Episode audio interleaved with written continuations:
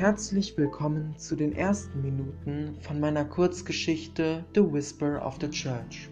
Bevor wir anfangen, möchte ich dich noch warnen, da der folgende Inhalt keinesfalls für sensible Zuhörer geeignet ist. Kapitel 1 Wie ich meine Eltern verlor. Sie sagten mir, dass meine Eltern bei einem schweren Autounfall ums Leben gekommen waren und ich nun als Vollweise in dem vielerorts bekannten, beschaulichen Städtchen Morone unterkommen würde. Meine Adoptiveltern schickten mich auf eine renommierte Schule am Ende der Stadt, waren, was das Thema leibliche Eltern anging, streng gewesen. Früher wusste ich noch nicht, warum sie über den Todestag meiner Eltern schwiegen böse Blicke tauschten, wenn ich wieder von ihnen sprach.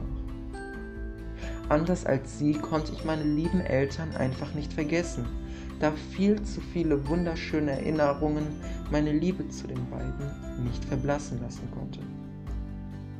Früher lagen wir gemeinsam im großen Ehebett und erzählten uns die abenteuerlichsten Geschichten über mutige Ritter oder dickköpfige Prinzessinnen.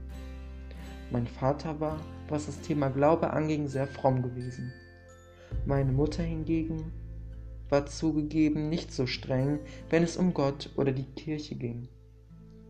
Ihr war es viel wichtiger gewesen, mich zu einer tüchtigen Hausfrau erziehen zu können, da sie dies schon von ihrer eigenen Mutter beigebracht bekommen hatte. Dicke Regentropfen fielen auf die Blumen des Sargs nieder und ließen die vielen Trauergäste sich unter schwarzen Regenschirmen verstecken. Ich erinnere mich noch genau, dass ich dem Priester keine Beachtung schenkte, da ich fest davon überzeugt war, meine Eltern würden noch leben. Ich hoffe, dass du auch zur nächsten Folge von The Whisper of the Church wieder einschalten wirst. Bis zum nächsten Mal. Ciao.